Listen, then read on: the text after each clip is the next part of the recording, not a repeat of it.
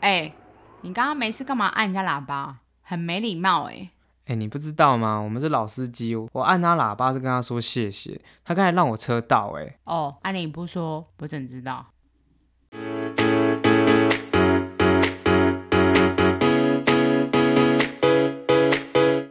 欢迎收听，你不说我怎知道？大家好，我是火箭羊，现在已经不知道是大年初几了，虽然我整个人是大迟到，还是要跟大家拜年，祝各位新年快乐，赚进钞票，一牛车。不过呢，说到新年我就特别心痛，因为我自己呢是已经经过了领红包的年纪，现在要负责发红包，而且我的兄弟姐妹们啊，小孩子都生了，所以我都要带着那未散的笑容把红包发出去。而且我年前还发生车祸，所以我发红包的时候特别出力，因为我抓的特别用力。不过值得庆幸的是，我的车终于修好。那在年前呢，我就开我的车跟一台货车发生了擦撞。那责任厘清上啊，其实问题会出在于对方的货车红线违停，突然切出来。不过这场车祸呢，我跟他处理一下，其实很和气耶，真的让我蛮意外的。因为当下发生车祸，想说，哎，完了完了，车祸一发生，这下事情一定吵不完。至少在我过去遇到事故的时候，或是调解都是这样。不过我们两个当下其实就好还蛮好讲话，就把这个车祸就这样调解结束。可是车祸调解完后呢，我跟驾驶呢都被警察开了一张红单。为什么被开呢？原因是说车祸发生后，我跟驾驶竟然没有把车给移开。当下我跟驾驶一样超懵，你知道吗？不是说不能随便移开车祸现场吗？一定要等警察来吗？警察就跟我表示啊，交通要道如果发生车祸，请你们两个请自己带粉笔，把现场画好，把车移开，否则交通堵塞就是你们的事。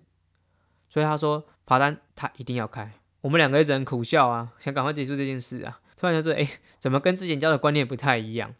不过这次发生车祸哈、我就开始思考关于驾车习惯的问题。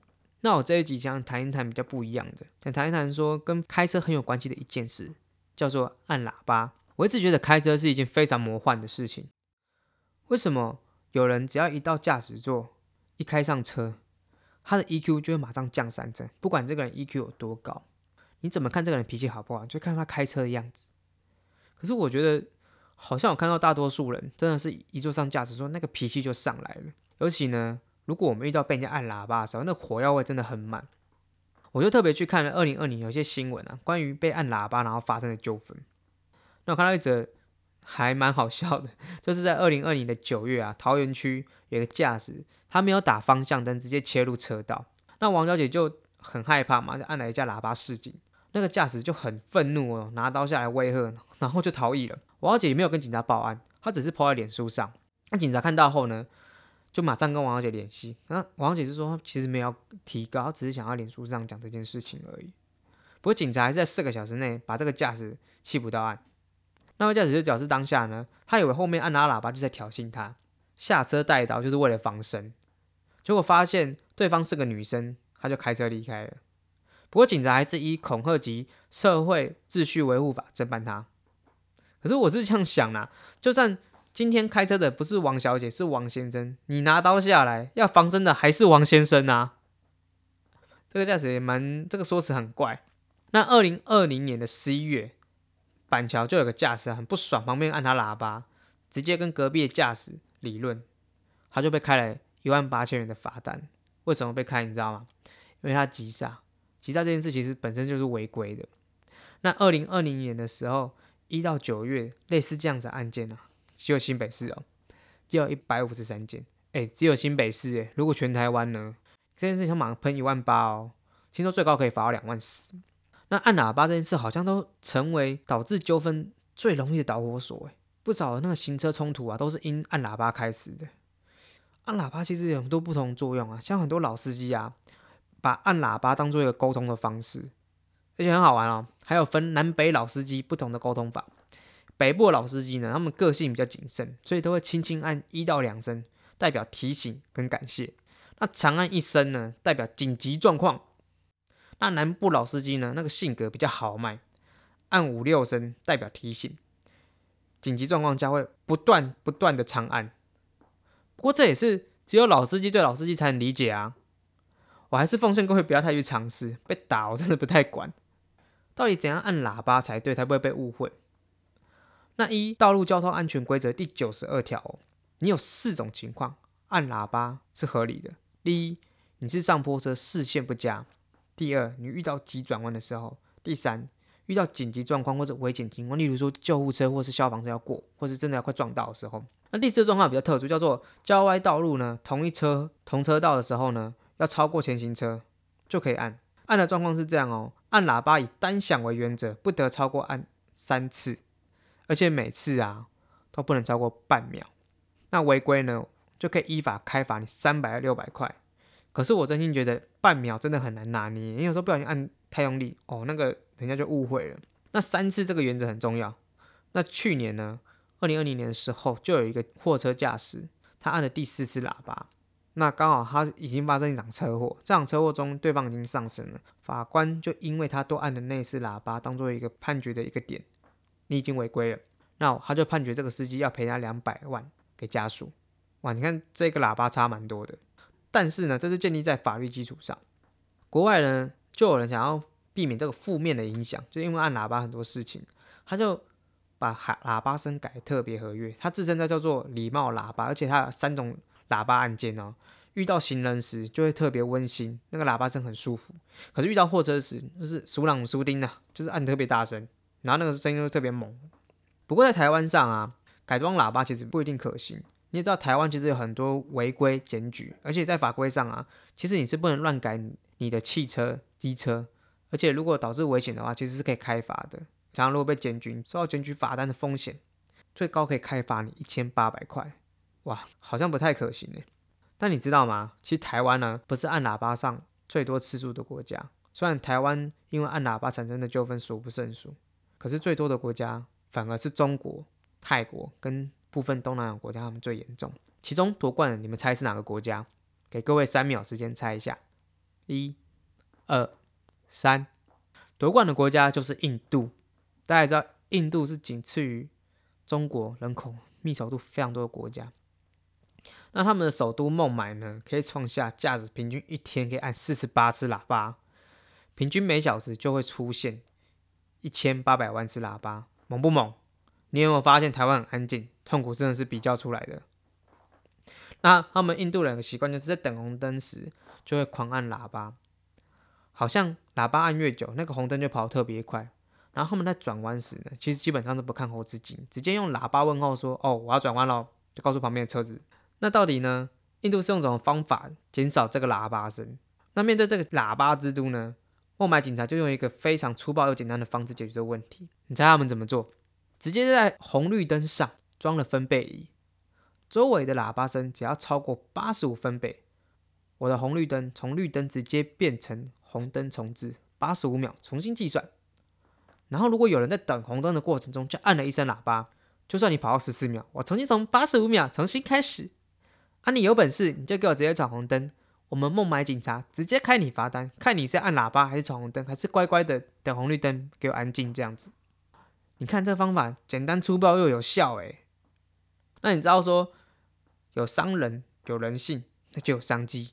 所以铃木汽车呢，他们印度子公司有个创意总监叫做樱井雅惠，他就看到这个问题，他就在印度开发了一个叫做 No Poop 的喇叭统计器。它安装在方向盘附近，记录下人们按喇叭的次数，而且还搭配 A P P 使用哦，就很像我们现在有时候会用小米手表，然后测心肺嘛。那司机只要在 A P P 上设定自己每天按喇叭的次数的目标，就是不能超过，只要每次完成任务呢，就可以累积奖励。然后我们公司就准备很多很好的礼物给有使用的客人。那只要在规定次数内呢，按的喇叭越少，那个奖励越棒。No 布布呢，在上线三个月哈。只要有注册用户，他们平均按喇叭的次数统计下已经下降了四十三趴。孟买警察他们的交通部马上看到，直接找到铃木汽车，请他们把这个 No 噗噗装在你们铃木汽车的标准配备，请不要让他选购，就是直接给我装就对了。你看印度他们为解决这个问题真的是超猛的，用很多方法，有商人红灯直接归零，这个在台湾 很少见诶。那台湾呢？其实老实讲，台湾除了第三声之后再开始开罚之外，二零二零年十月有有开始执行一个叫做声音照相科技执行法。那它就是一个以声音类似像分贝仪的方式去拍照，然后去执法。那它与限速有不同的分贝限制。那现在最高呢是九十分贝，不能超过。那罚款金额可能会在一千八百块到三千六百块。可是它的针对性其实很广啦，它可能会针对说改装车你的排气管会大声，不会像是印度特别针对说你喇叭这件事情。但我想是因为台湾道路的噪音真的不像其他国家那么嘈杂，其实来说是算安静的，所以他们对于按喇叭这件事情没有一个特别针对性的措施来来管制。不过我们要回归一个问题哦，前面一直纠结的，为何在台湾呢按喇叭就是觉得被挑衅？为什么很多人听到喇叭声就觉得很干？你不能当做别人提醒一下安全吗？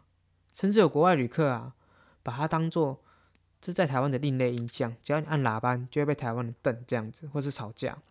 这种事情已经严重到说哦，租车公司给国外的租车推荐上还特别写了，尽量少按喇叭。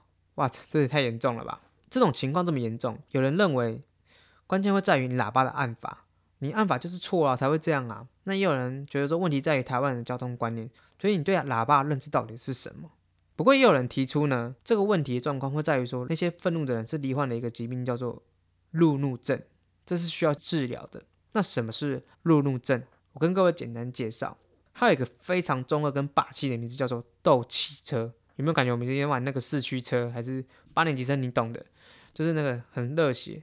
这个状况。我百万来解释一下，就是说，当你遇到车流多，而且生活节奏又很快的时候啊，让那个驾驶会带着很紧张或愤怒情绪开车，那他对于各种的状况或者交通情况都特别敏感，就容易产生摩擦，或有肢体或是言语的冲突。例如，他也会回敬人家喇叭声，就突然急刹爆冲，或是谁谁亮嘛，或者驾车定狗机啊、叉叉娘的。其实这个案例我至少我也有过，至少我被按喇叭的时候，我会骂声干，但因为我比较操熟啦，所以我都在车上等。车上骂这样子，等不是啊，等是等到对方走了看不到罪行。那其实因为路怒症引发的原因，或是能讨论地方，真的蛮多的。之后我会再做一集特别详细介绍路怒症。那不管什么原因让台湾人对于被按喇叭特别不爽，在我看来啦，会这样的过度敏感，其实也是一种现代的文明病啊。台湾人其实本身内心就是很压抑的，平常大大小小的状况我都要忍气吞声，工作、婚姻、生活琐事。当我已经忍耐到临界点的时候，人就会抓狂了。那再好的交通状况，多少都会有摩擦，又何况是一个喇叭声呢？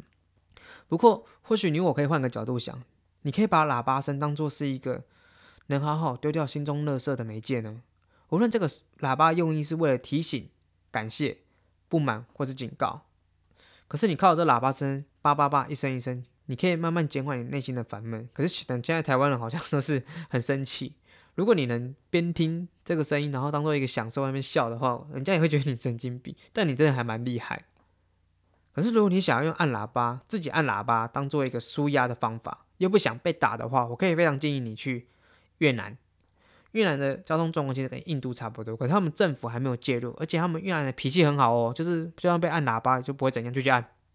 不过重点就是啊。你有办法抓住那边的开车节奏，你不要害怕，你就是继续按，按到你爽，按到你开心。所以，如果你们想要去，例如越南玩的地方，你要享受一个新的感觉，就是我要来按喇叭，开心舒压，嘿，不要只有去下龙湾。不过说真的啦，像我开车的情绪其实很差，我唯一的优点就是没有下车理论而已。可是你真的要我开车对外的感觉就是很平淡，真的很难。我只能尽量想办法转移负面情绪，所以我才。听 podcast，或是说我会听音乐。那如果呢，有听众呢，有什么方法可以让自己开车保持平静？又或者你知道到底还有什么原因让台湾人对喇叭声特别敏感的？拜托留言告诉我。那如果这次有讲错地方，也可以纠正我一下。谢谢各位的收听，那我这集到这边结束喽，我们下集再见。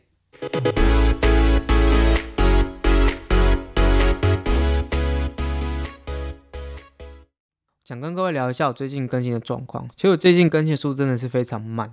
如果有看到一些 IGF，其实还没有全架设好。那我最近一直在想说，自己的节目到底该走怎么样的一个方向，什么样一个路线。所以很多部分我最近没有架设的很完备，会在还没想好节目的方向，然后就开节目。其实也是一个老前辈，也是做 Podcast 的一个前辈，他直接告诉我，你就不要想，直接开始做。如果你都要等想好之后再开始做，在想这段时间。你的进度一直都会是零。我自己就是有那一种想久就会放弃的习惯。其实听完当下脸真的蛮肿，就是满满的啪啪啪被打脸的感觉。所以我就其实不管，就直接做，然后以一些什么闲聊型。可是我发现就是好像很没有意义啦。这样子下来说，其实很多问题在你想的过程中没有想到，在做了之后就真的出现了。所以有让我重新定义自己节目该是什么方向，那怎么让自己节目优化？那最近节目呢开始会放一些新的元素，那例如像这一集开始，以后各位能给我多一点的反馈，也希望你们能收听。那这集谢谢各位，本集就正式结束，